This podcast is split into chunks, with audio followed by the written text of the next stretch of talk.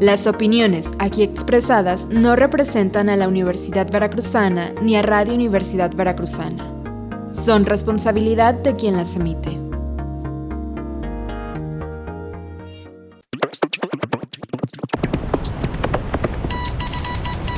Las 8 de la noche con 5 minutos en Jalapa, Veracruz.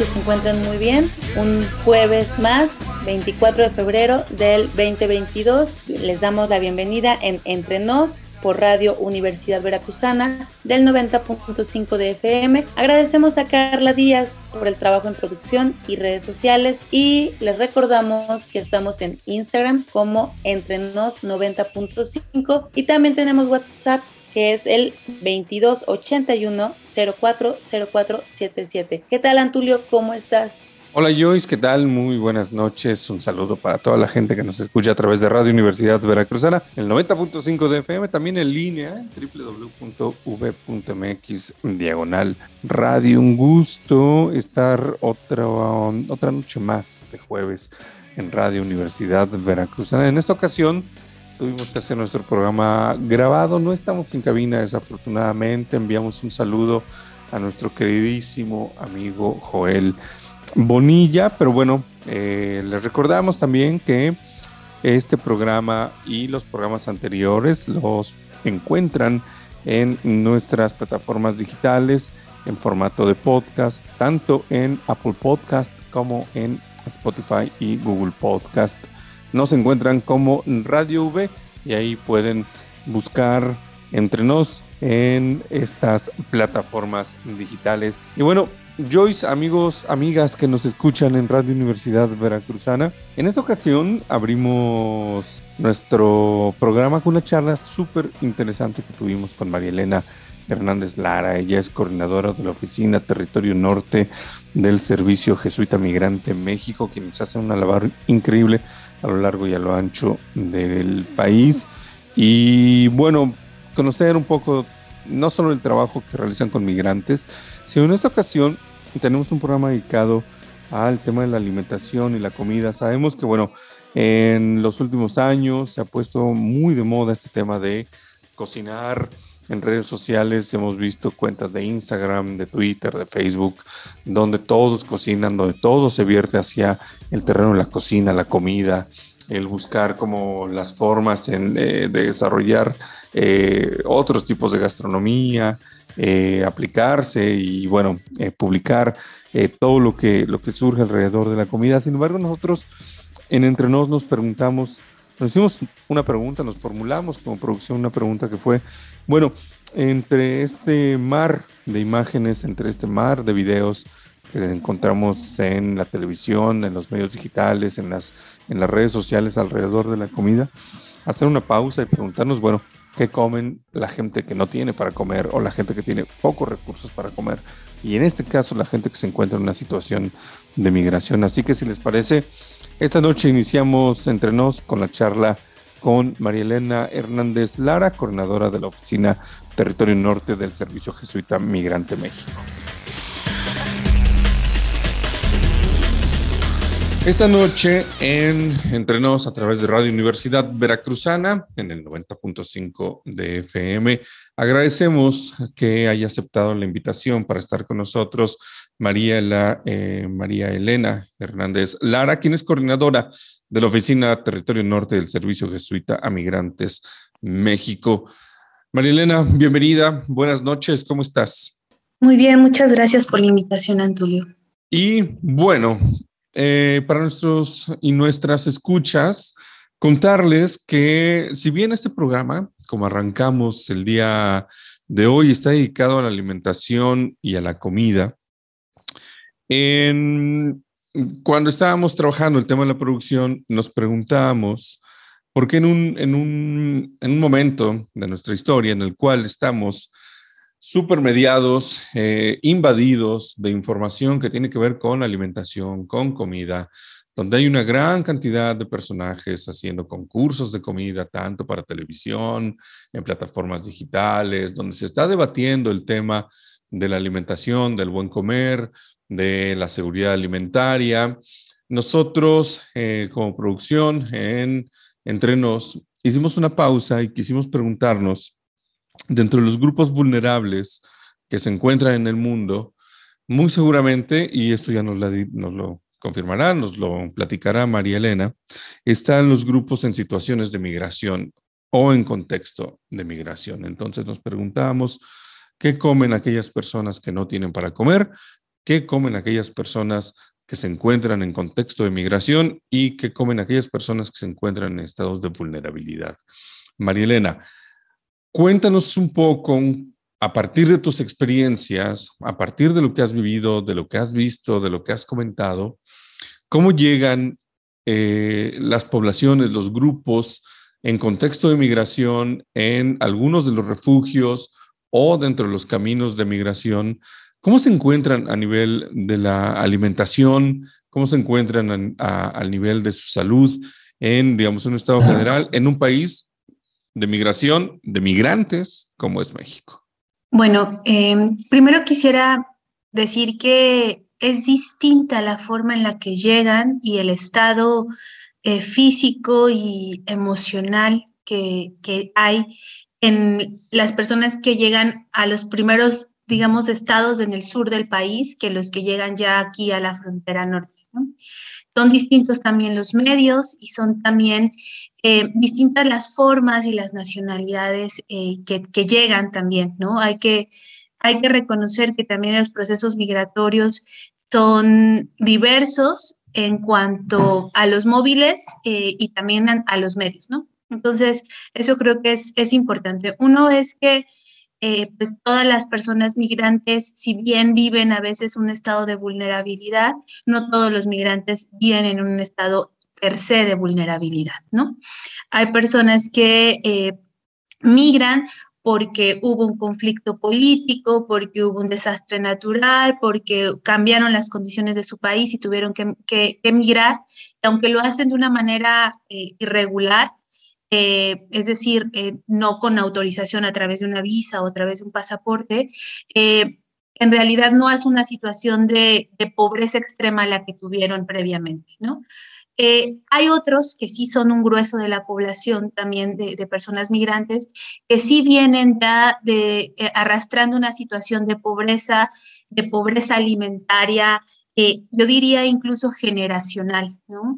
Hay ya una, sobre todo en algunas comunidades centroamericanas, donde el pobre, eh, los procesos de extractivismo, donde el despojo territorial, donde las crisis eh, en el campo, las propias guerras y, y también em, el, la economía criminal que, existe, pues va empobreciendo y pues llevan eh, ya arrastrando varias generaciones de esa pobreza alimentaria.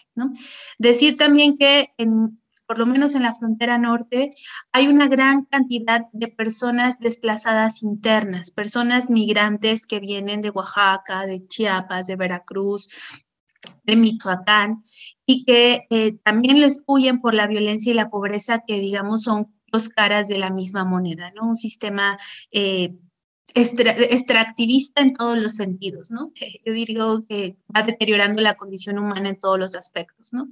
Eh, y también estas personas vienen en un estado, la mayoría también de una pobreza alimentaria que va siendo heredada de manera generacional. Ahora, ¿qué comen y qué se encuentran? Pues muchas, muchos de ellos es pues lo que encuentran en los albergues, ¿no? Lo que encuentran en los lugares de acogida, que, las personas se organizan de, alguna manera, muchos a partir de iglesias, muchos otros a partir también de iniciativas eh, laicas o de iniciativas civiles. Eh, y pues ahí yo diría que el factor decisivo de la alimentación es la caridad, ¿no?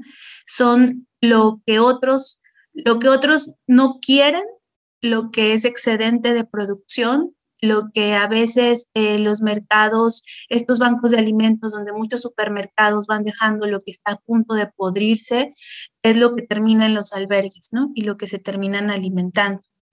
Hay otros eh, lugares en donde eh, pues sí hay uh, como ciertos eh, recursos que se van eh, eh, gestionando, ¿no? hay otros albergues que no aceptan tampoco como la caridad así de, del desperdicio, sino que van pidiendo y solicitando a las comunidades cosas específicas, ¿no? yo diría que la canasta básica de muchos albergues es el huevo, el frijol, el aceite, las tortillas, el pan, que es creo que la canasta básica de la mayoría de, las, de, los pobres en, México y en América Latina. ¿no? Entonces, eh, hay, hay, algunas iniciativas que pues en realidad no están expensas a ver qué me dan, ¿no? O ni, ni tampoco eh, son eh, digamos, eh, objeto de donatarias no son donatarias y por lo tanto, pues las grandes cadenas comerciales no pueden darles eh, los alimentos que, que, van a desechar. Y eh, paradójicamente, estas organizaciones que no son a veces tan institucionalizadas o que no reciben este tipo de donativos son las que piden cosas como muy específicas y es de eso, pues, de lo que se alimenta la población migrante, ¿no? Y que, pues, no dista mucho de lo que se suelen alimentar los otros, los otros que somos pobres en las mismas comunidades, ¿no?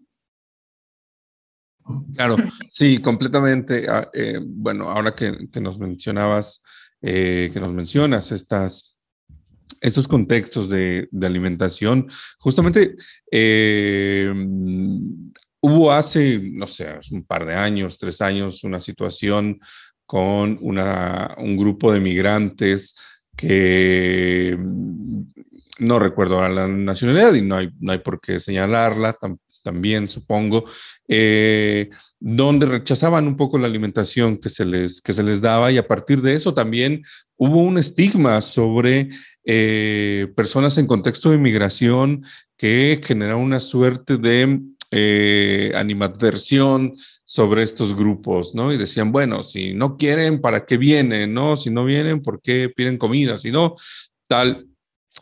En ese sentido, ¿cómo fuera de los de, de, estos bancos de alimentos, fuera de estos refugios y casas de ayuda, cuando en los procesos de migración, tanto interna como, como señalas, grupos principalmente supongo del sur del, del, país, cuando llegan a la frontera norte, tanto mexicanos como centroamericanos o eh, otros, otros grupos poblacionales, cuando no llegan a, a, estos, a, estos, a estos centros de apoyo, ¿cuál es, digamos, desde tu perspectiva, desde lo que tú conoces, la relación o eh, el estado que tienen en el imaginario del grosso de la población en México las y los migrantes.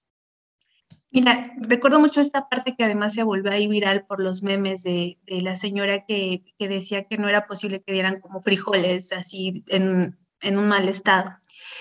Yo ahí quisiera eh, hacer como énfasis en una cuestión, ¿no? La alimentación es un derecho, y cruza, hay toda una discusión en cuanto a cómo vamos a determinar también el derecho a una alimentación adecuada, ¿no? Si tiene que ver con una ingesta calórica, si tiene que ver con la ingesta, de ciertos contenidos de nutrientes dependiendo de tu edad y de tu género, eh, pero también hay una cuestión que, que, creo que es parte del derecho a la alimentación, que es un componente cultural, ¿no? La alimentación está permeada por, por las características de tu cultura, ¿no? Y también los cuerpos se van adaptando a esas características culturales, ¿no? Voy a poner un ejemplo, si nosotros ahorita comemos eh, comida tailandesa, es muy probablemente que nos caiga de peso porque es demasiado eh, condimentada, ¿no? Igualmente, si una persona que está eh, no sé, pasa mucho con los europeos y que además eso es algo interesante, ¿no? Cuando un europeo viene a México y come picante y demás, seguramente le va a, se le va a irritar el estómago, ¿no? Pero no está mal visto que un extranjero que viene con una capacidad económica y come comida mexicana, pues diga, se queje de esa comida, ¿no? Es como normal que le caiga mal porque nosotros comemos pesado, porque nosotros...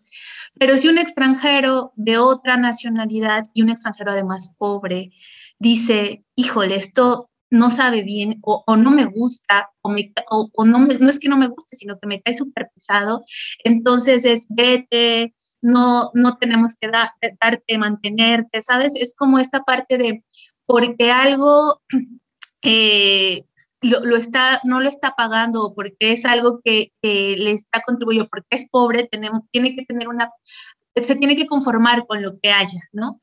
Y bueno, aquí vuelvo a otra parte eh, del derecho a la alimentación. Creo que la primera cuestión que tenemos que tener eh, en consideración acerca del ejercicio de los derechos humanos es que los derechos humanos son para todos los humanos, ¿no? Y que la tabla con la que tú ejerces tus, derechos es la tabla con la que la tienen que ejercer la mayoría de las personas, ¿no? Si tú, a ti, en, la condición que estés, eh, alguien te obliga a comer algo que no te gusta o algo en mal estado, ¿cómo te vas a sentir, no? O sea, ¿realmente vas a sentir que estás ejerciendo un derecho o, va a ser algo que va a ser indigno. Y esa es otra de las palabras que creo que es eh, hermana de los derechos humanos, ¿no? O, que lo define, ¿no? La dignidad. Si tú al ejercer o al estarte alimentando o no, no te sientes como digno, eh, no, no solo satisfecho eh, biológicamente, ¿no? Sino también que tenga otros componentes, entonces, pues no estás ejerciendo plenamente también un derecho, ¿no? Y que ahí cruza por otras cosas que tienen que ver como los gustos y eso que va más allá de los derechos humanos, ¿no? Pero en esencia es esta parte de primero eh, determinar qué puede ser una alimentación adecuada, pues a lo mejor lo más adecuado tiene que ver con tu contexto sociocultural y lo que necesita tu cuerpo o lo que está acostumbrado tu cuerpo, ¿no?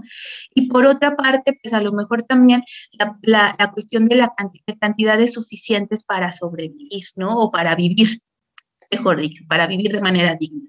Entonces, desde esa, desde esa, desde esa parte creo que hay que comenzar a, mirar, ¿no? Que no es como solamente eh, dar, dar, dar algo, sino es cómo eso contribuye realmente al ejercicio de un derecho humano y pues ahí la principal cuestión es, a mí me gustaría que me dieran algo que no me gusta para si yo estuviera en una condición de crisis o de necesidad. Y creo que a partir de ahí, pues, eh, iniciar nuestros, nuestros juicios antes de, iniciar hacia el otro, partir desde, desde nosotros, creo que podría darnos otra perspectiva, ¿no?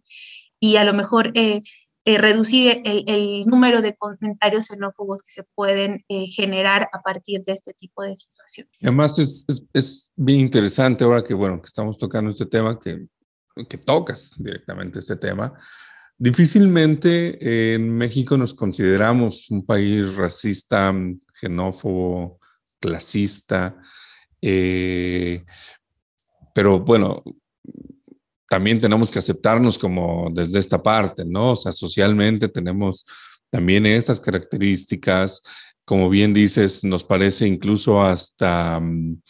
Eh, vamos a poner una etiqueta como curioso que un alemán, un eh, irlandés pueda enchilarse ¿no? con la comida y nos parece eso hasta curioso. Pero si una persona en situación de migración que viene de Guatemala o de Honduras, ¿no? Resulta completamente indignante que no quieran comer lo que hay en este país, ¿no?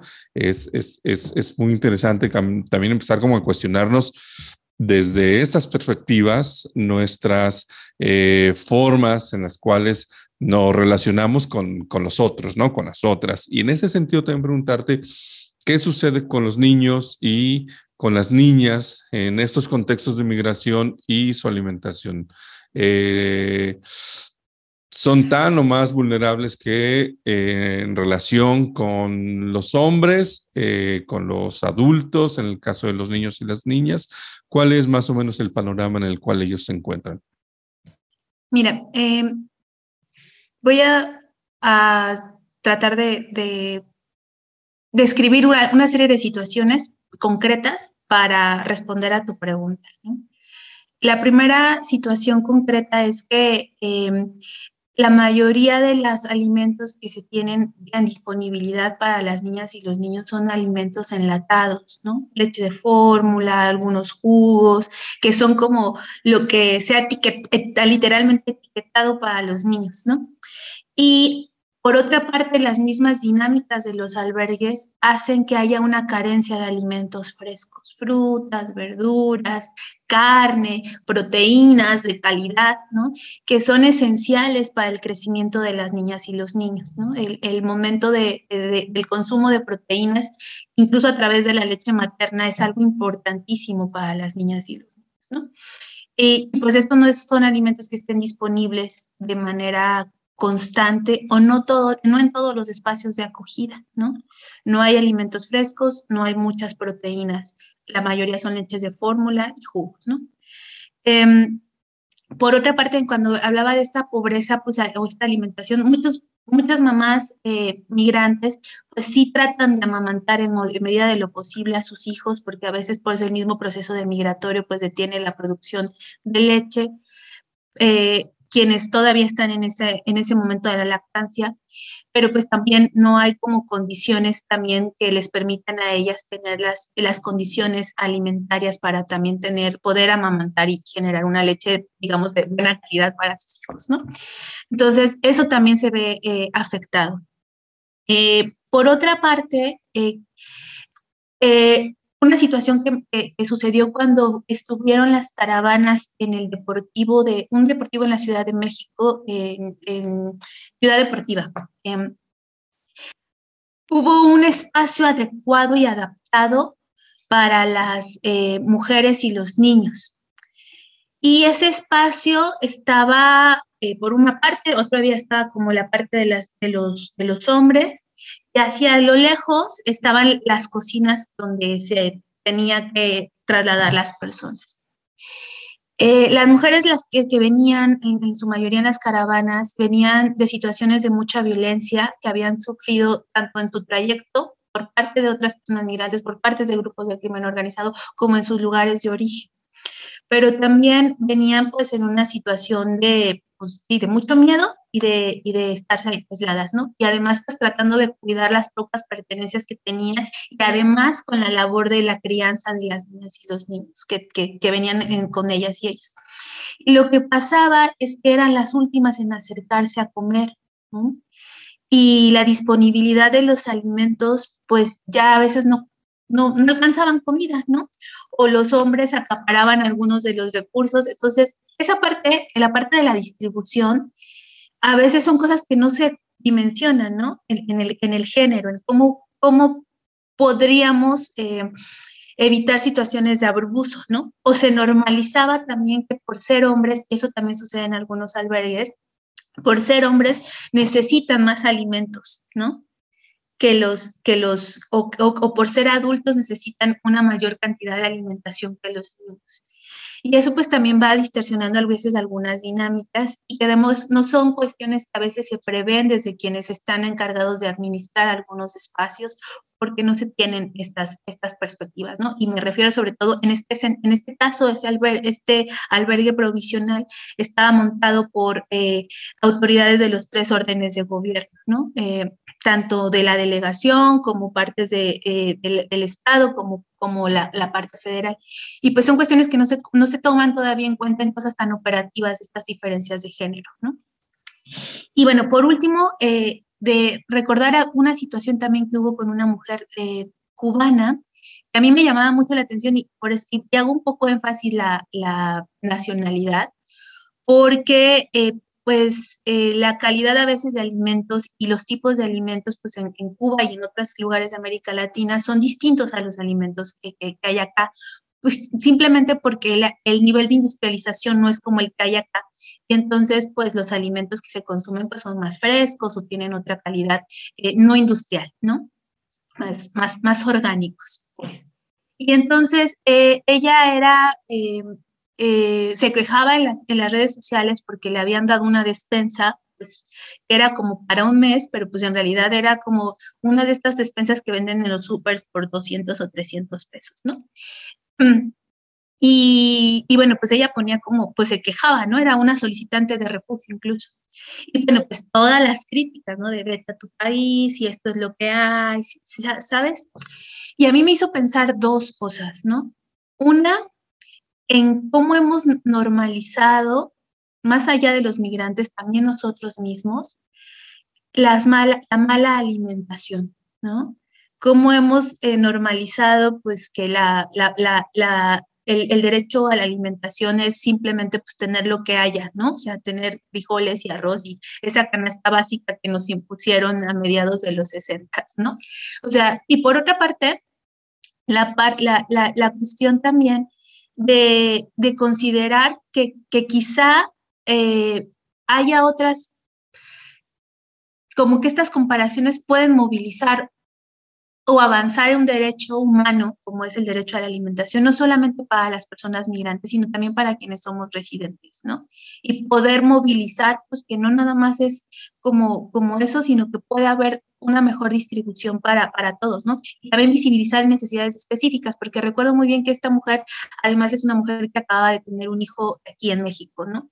Entonces, eh, pues también hacía énfasis en que pues no ibas, no habían considerado al niño en, en la distribución de la, de Eso es algo también que suele suceder, ¿no? Se generan como paquetes de comida sin, eh, en, en, estos, eh, atenciones eh, masivas, ¿no? No solo a, los flujos migratorios y también ante otras emergencias, sin considerar pues también las necesidades específicas que se puedan llegar a tener por eh, condiciones tanto de edad como de género, pero también condiciones que pueden estar relacionadas con tu estado de salud en específico, ¿no?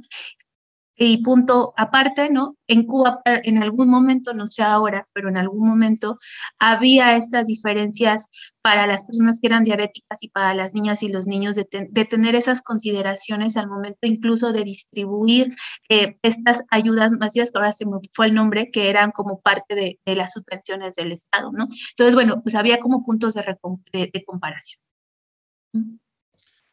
Claro, sí, eh, completamente. Mm, María Elena, se nos está terminando el tiempo para, esta charla. Sin embargo, nos gustaría volver a invitarte y volver a platicar contigo em, sobre otras aristas de los contextos de migración de personas en situaciones de migración. En esta ocasión, bueno, platicamos sobre, sobre la alimentación, pero nos gustaría volver a, a invitarte, volver a estar platicando con, con nosotros por lo mientras, nos encantaría que nos dejaras una referencia para conocer de eh, las personas en contexto de migración, del lugar donde trabajas, del lugar donde, de los trabajos que están desarrollando, dónde los podemos encontrar. Mira, en la página del Servicio Jesuita a Migrantes, sjmmexico.org, eh, está la información actualizándose constantemente del trabajo que realizamos, tanto acá en, la frontera norte como el trabajo que se realiza en la frontera sur, en la Ciudad de México, donde también tenemos oficina. Hay particularmente algo que, que invito a que puedan consultar, un diagnóstico de necesidades de acompañamiento que se hizo en Ciudad Juárez en marzo del año pasado, eh, que considera pues justamente qué ¿Qué se necesitaría para acompañar a personas en situación de movilidad? En un contexto como Juárez, que tengo que eh, decirlo, hay una gran movilidad social, hay muchas organizaciones de la sociedad civil, hay mucha gente organizada, hay mucha gente también muy preparada. El nivel eh, de estudios de, la, media es más alto que en, en, algunas otras ciudades del país. Y la verdad es de que hay muchas capacidades, ¿no? Entonces era como la pregunta, pues en todas esas capacidades, cómo, cómo se podría contribuir, ¿no? Y un poco el informe eh, va, va en ese contexto, ¿no? Y bueno, pues también decir que hay que, hay que mirar el, el, tema de, la migración desde las tres aristas y creo que en la reflexión que hacen sobre la alimentación y yo diría sobre el derecho a la alimentación, habría que, verlo en sus tres componentes, ¿no? Desde eh, México como un país que expulsa personas, México como un país que se ha vuelto un destino forzado, porque eso es algo real, no es que las personas quieran venir a México a rehacer su vida, sino que les han obligado a quedarse aquí. Eh, la frontera norte y especialmente Ciudad Juárez es una de los destinos forzados, ¿no? Y por otra parte también es un lugar también de retorno, porque las políticas de expulsión eh, migratorias pues han obligado también a que personas que habían eh, realizado toda su vida en Estados Unidos hoy regresen, ¿no? Entonces, eh, y cruzarlo con el tema de derecho a la alimentación, es algo muy, muy interesante, porque pues también esos tres perfiles seguramente van a concebir de manera distinta eh, qué es una alimentación digna y adecuada, y bueno, pues, pues eso. Marilena Hernández Lara, muchísimas gracias por estar con nosotros. Ella es coordinadora de la Oficina Territorio Norte del Servicio Jesuita Migrantes México. Muchísimas gracias por acompañarnos, por el tiempo, por las reflexiones y desde luego también por las referencias que nos has dado. Muchas gracias a ti, Antulio, por la invitación y bueno, con gusto nos volveremos a encontrar.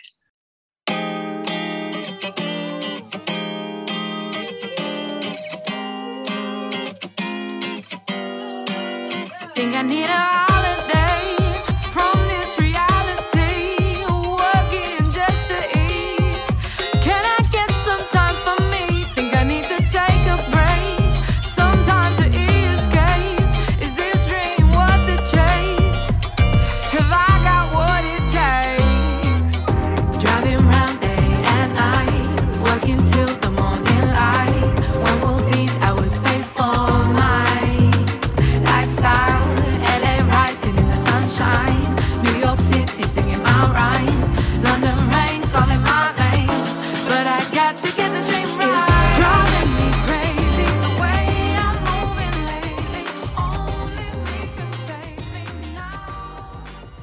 encontramos aquí en Entre Nos con León Felipe Beltrán, quien nos va a hablar un poco sobre la alimentación, las emociones y el estado de ánimo que esto tiene que ver con lo que comemos, ¿no? O cómo comemos. ¿Qué tal? ¿Cómo estás? Hola, Joyce, muchas gracias. Buenas tardes. Todo, todo bien. Bueno, vamos a, vamos a iniciar. Eh, yo, yo quisiera empezar planteando que no siempre nos hacemos la pregunta de eh, qué relación tiene lo que como con lo que siento y sobre todo cómo estoy. Y menos ahorita que estamos agarrando otra vez el ritmo de las actividades donde ya podemos salir un poquito, donde ya podemos ver más, más gente, probablemente este tipo de preguntas no nos las hacemos muy a menudo. Entonces, eh, a mí me gustaría primero empezar hablando acerca de lo que son las emociones y esta es, una característica muy, muy, muy particular de los seres humanos particularmente porque es una reacción psicológica que nosotros tenemos ante todos los fenómenos que nos encontramos en nuestro día a día. Entonces, las emociones van a ser muy importantes para nosotros porque son las que nos van a ayudar a reaccionar. Nada más que ojo, las emociones son muy importantes porque tiene una relación directa con toda nuestra fisiología, es decir, con todas las características biológicas como seres vivos. Tiene que ver también con nuestro comportamiento, ¿sí? Y por el otro lado también influye en la manera en que nosotros interpretamos lo que hay a nuestro alrededor. Entonces, por un lado, las emociones son parte de nuestra vida y nos ayudan a adaptarnos y a responder a todo lo que hacemos, pero particularmente con las emociones hay una relación muy, muy, muy estrecha, dado que usualmente nosotros asociamos lo que son las emociones con los alimentos. Y cuando estoy hablando de los alimentos, estoy hablando de, de una sensación multisensorial, ¿no? Porque son los olores, porque son los sabores, porque es incluso lo que hay a nuestro alrededor. Y si nosotros nos damos cuenta, esta asociación usualmente nosotros la hacemos a lo largo de nuestra vida y aprendemos a asociar las emociones con lo que es eh, la alimentación. Por ejemplo, cuando somos niños nos portamos bien, nos dan una paleta, ¿estás de acuerdo? Y entonces está padrísimo, ¿no? Este, hay una fiesta y sabes que va a haber refresco y entonces el refresco también está, está hace calor y probablemente entonces piensas en una nieve y cuando estás en el parque estás jugando, ¿no? Este, casi siempre a lo largo de nuestra vida nosotros asociamos los alimentos a lo que son las emociones. Y bueno, va a depender mucho de la emoción que nosotros tengamos, pero también de la forma en que nosotros expresemos nuestras emociones para ver cómo comamos. Eh, puede ser que nos haga comer mucho cuando estamos contentos, por ejemplo. Eh, el, el, hecho de estar con la persona con la que eh, la pasamos bien, la que nos gusta, eh, generamos nosotros dopamina que eh, hace una sensación de placer y entonces imagínate con el alimento que te gusta, entonces tendemos a comer más, ¿no? De hecho, por ahí hay algunos estudios que hablan de cómo cocinar en pareja también puede ayudar mucho a precisamente a, a fortalecer este tipo de, de, sensaciones, ¿no? Que tiene que ver con la emoción y los alimentos. Pero también la manera en que nosotros manejamos nuestras emociones va a influir en cómo nosotros nos alimentamos, ¿no? Y bueno, habemos algunas personas que eh, cuando estamos tristes o enojados, entonces decimos, no quiero comer nada, porque nuestro cuerpo está teniendo una reacción ante la ira no sé si se acuerdan por ahí de la película Intensamente. Este, en general podemos pensar que esa es una muy buena clasificación de, de lo que son las emociones. Y entonces, la manera en que nosotros manejamos estas emociones y las sostenemos a la hora de interactuar con las personas va a hacer que nosotros podamos comer más o comer menos. Y aquí hay, hay una cuestión importante que sí me gustaría eh, destacar.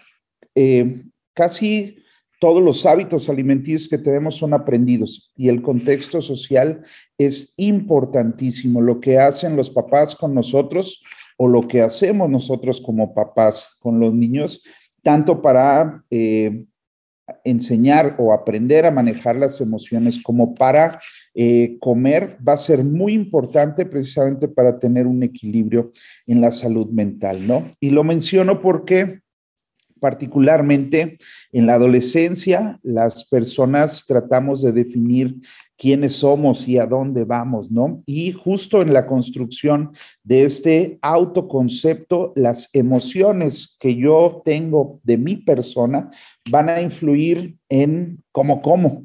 Eh, y también el contexto va a influir también en cómo como. Entonces, hay que tener mucha atención porque si nosotros no cuidamos nuestra forma de comer, particularmente en la adolescencia, entonces podemos encontrar estos trastornos de la conducta alimentaria, como lo es la anorexia y la bulimia, que son eh, los más conocidos, ¿no? Aquí, eh, de las cosas más importantes es que precisamente nosotros podamos estar un poquito alertas a cómo le hacemos cuando comemos. Y eso tiene que ver incluso también para los que subimos de peso ahorita en la pandemia, por ejemplo.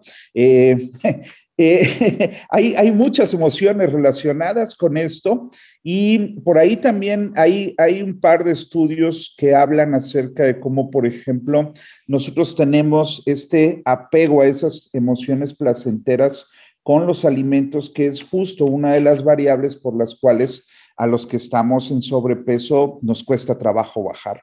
No es tanto porque no podamos dejar de comer, sino porque psicológicamente hay una emoción que nos impide desprendernos, ¿no? A diferencia de, por ejemplo, los deportistas que usualmente están acostumbrados, pero es porque no tienen ese apego emocional por parte de su persona a los sabores o a los alimentos, ¿no? Entonces, hay, que, hay que tener mucho cuidado. Hay por ahí una serie de reflexiones que nosotros tenemos que hacer y una muy básica es si comemos cuando tenemos hambre.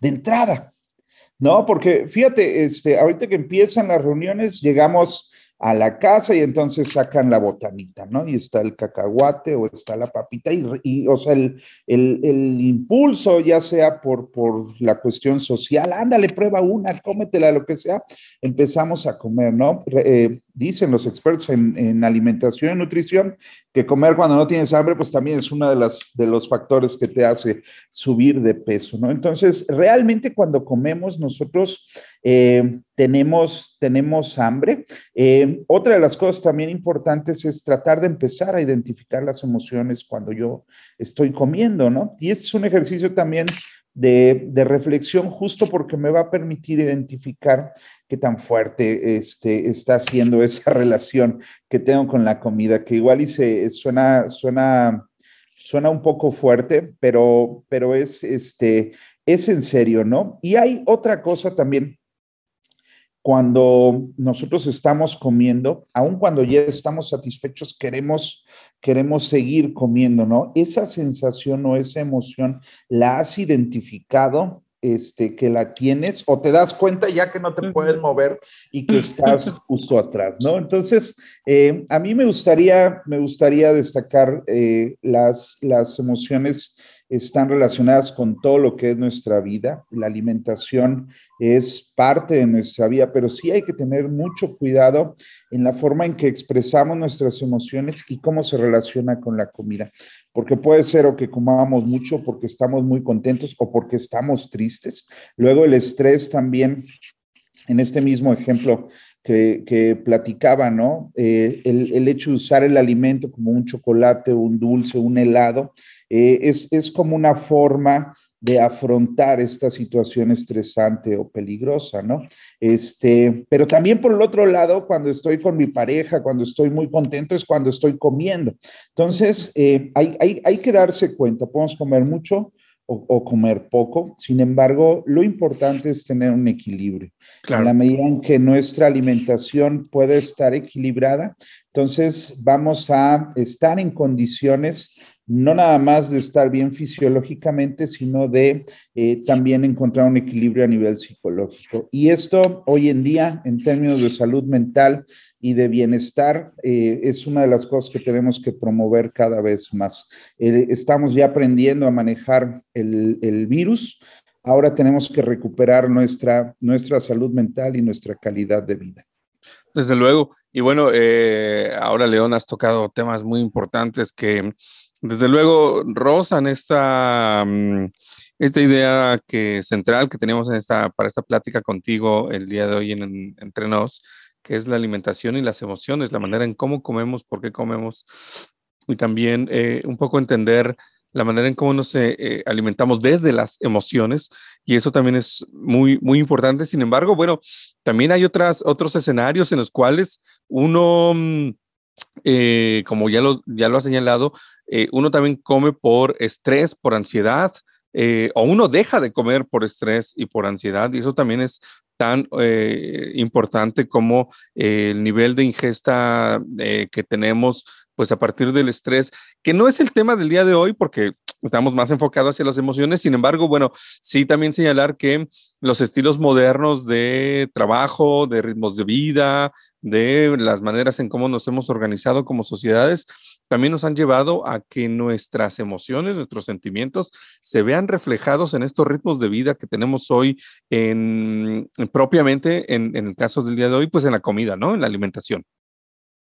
Eh, eh, sí, creo que mencionas algo muy importante, la identificar qué emoción estoy sintiendo y cómo lo estoy expresando y cuánto tiempo se mantiene esa emoción, eh, nos puede ayudar a desarrollar un poco lo que Daniel Goneman llama la inteligencia emocional. Y es que el problema es que las emociones suelen ser tan fuertes que hay momentos en que nublan nuestra razón. Entonces, pueden afectar nuestras decisiones o podemos hacerlo de manera menos, menos racional o menos consciente, por decirlo de alguna forma. En este caso, cómo comemos, pero también cómo nos llevamos con los demás, ¿no? Cómo gritamos, cómo nos peleamos, cómo pedimos las cosas. Entonces, hoy, hoy creo que es momento de hacer un poco de pausa y empezar a, a identificar cómo me siento ahorita, qué estoy sintiendo y cuánto tiempo dura esa emoción. Creo que puede ser un buen principio para empezar a controlarnos y precisamente a partir de ese autocontrol, entonces, pues, eh, expresarnos de mejor manera. Fíjate que ahorita que mencionas todas estas situaciones de cómo comemos cuando comemos, ¿no? Me acuerdo mucho de, eh, para ir concluyendo, se me quedó la idea de, de mi mamá, ¿no? Nunca comas enojado, ¿no? Así como de, porque te va a hacer daño. Entonces, pues ya uno por miedo por lo menos se le bajaba el coraje, ¿no? no sabe qué iba a pasar ahí. Pero bueno, muchas gracias, León. ¿Dónde podemos encontrar más información? Cuéntanos. Ah, bueno, la, la, Organización Mundial de la Salud está, está generando mucho, mucha información acerca de lo que son nuestros estilos de vida. Una de las cosas que están pasando es que en esta adaptación que estamos teniendo, nuestros estilos de vida se están, se están modificando y eh, una de dos, o, o están generando muchos factores de riesgo como por ejemplo los que comemos mucho y empezamos a subir de peso y vamos a tener ciertas enfermedades o este, factores de protección, los que nos volvemos más fit y menos fat, ¿no? Yo de entrada, eh, para, para, nuestra comunidad universitaria, yo sugeriría también acercarse al CENDIU. Este, para los maestros, los académicos, los docentes, acerquémonos al servicio médico. Los nutriólogos de ahí están, están muy capacitados y nos pueden ayudar mucho a todo, a todo esto, ¿no? Para empezar. Desde luego. Desde luego. Bueno, eh, um, decir que en este programa Entre Nos, eh, Luis Felipe Beltrán Guerra será nuestro psicólogo de cabecera que no necesariamente eh, nos hablará en términos y en, fases, digamos, desde la psicología, porque también tenemos que decirlo, y lo sabemos perfectamente, tiene una maestría en comunicación y un doctorado en finanzas. O sea que nuestro sí, psicólogo de cabecera en Entrenos, en esta primera participación, León Felipe, muchísimas gracias por estar con nosotros esta noche. No, al contrario, muchísimas gracias a ustedes. Nos vemos en la próxima. Muchísimas gracias. Nosotros continuamos con más en Entrenos. bueno,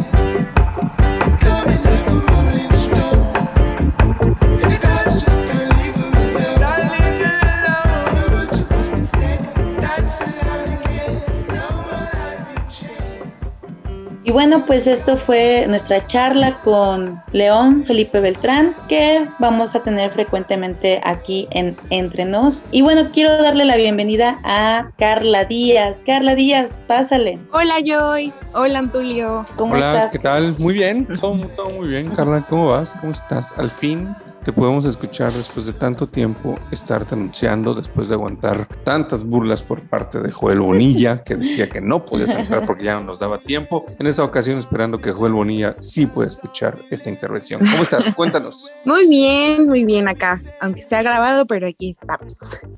Pues nada, quiero mandar un saludo a todos los que nos escuchan en esta tercera emisión de Entre Nos. También recordar que pueden seguirnos en nuestras redes sociales, nos encuentran en Instagram como arroba entre 90.5, también en las redes de Radio B en Facebook y Twitter. Y bueno, esta noche en especial queremos saludar a todas las personas que se han puesto en contacto con nosotros en redes sociales, que nos han dado like, que nos han compartido, que nos han escuchado también en las plataformas. Queremos saludar a Julieta Muñoz, a Susana Hoyos, a Rafael Ortega, Mariano Palacios y obviamente un gran saludo a el compañero Edgar Alan Vallejo, que siempre está ahí muy pendiente de lo que decimos y transmitimos en este programa. Súper pendiente él y Katia también.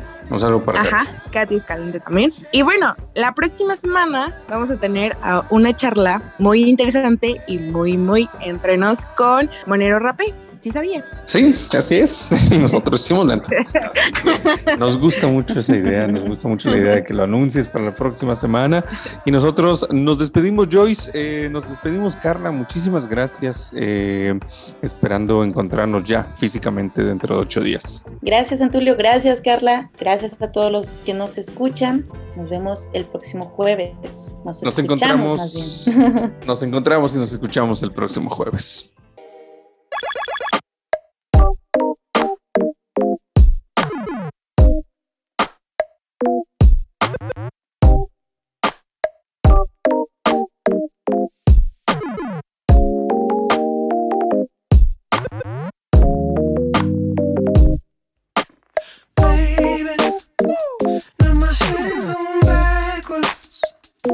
My feet at funny